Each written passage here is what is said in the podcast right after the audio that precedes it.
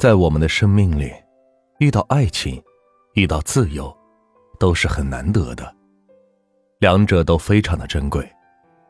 要知道，这世界许多人甚至没有选择的机会。我们做任何决定，都得牺牲另一些可能的选项，小到早上吃了面条就吃不下包子，大到发动了战争就要放弃和平。选择了和爱人厮守，必然会被他需求，被他把生命占据。可你会得到一段不可复制的经历，其中有欢愉，有沮丧，也会跌宕起伏，也会刻骨铭心。这些，都是平淡的生活里不可找寻的。选择了一个人的精彩，你想吃大蒜就吃，手机想关就关，心情好时。不用将就任何人的时间，可以背着背包去远方；心情不好时，不用向任何人解释，可以一个人在家睡到天黑。这些，都是两个人的世界里无法拥有的。之前也说过，选择爱，就是选择牺牲自由，而两者根本无所谓好坏，全是单纯的选择而已。要和一个人在阵痛中搀扶着走下去，还是贯彻自我不拘走一遭，哪一种都很棒，都是我双手赞成的活法。只是，若你选择了爱，也既选择了牺牲，倒也不一定都会迎来如同壮士断腕一般的悲壮。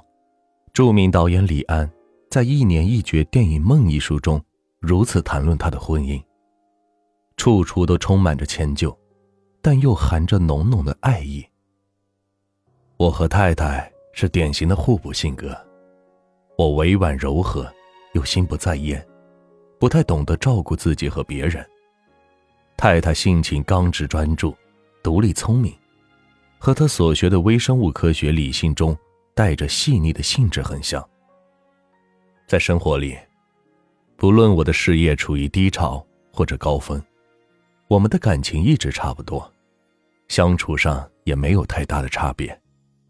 当我低潮时，太太比较主动，是我迁就她的行程；在我高峰时，有时她要迁就我的行程。在精神上，她以前比较痛快。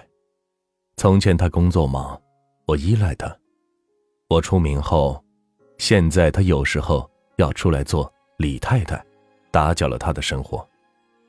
我觉得，夫妻间相处如一切事体，不是一成不变的，都需要做适度的调整，甚至以变化来保持不变。以前我在外面谦卑，回家一样谦卑；现在我在外面比较神气活现，回家再谦卑，就觉得是在调整，其实只是保持不变。而每经历一次成功，又要做些调整。像现在，无论坐地铁或者上街，老是被人认出来；去中国馆子，都没法子坐下来安静的吃饭。前些日子，我和太太到纽约法拉盛的华人区去买菜，我把菜装上车，太太到停车场对面的路边买西瓜。有位台湾来的太太对他说：“你真好命。”你先生现在还有空来陪你买菜？你有没有搞错呀？是我今天特别抽空的来陪他买菜的。那位太太听到我太太这么一说，一时气结，半天是接不上话。其实以前他就很少陪我去买菜，现在也一样。不过他管家有他的一套，儿子们是服服帖帖，我也很服气。中国人造词很有意思，恩爱，恩与爱，是扯不开的。李安说的诙谐幽默，调侃着自己在婚姻中的改变和迁就。但我想，同样的几件事情，若是要李安的太太来描绘，恐怕也有着许多他自己的牺牲在里边吧。长时间的亲密关系。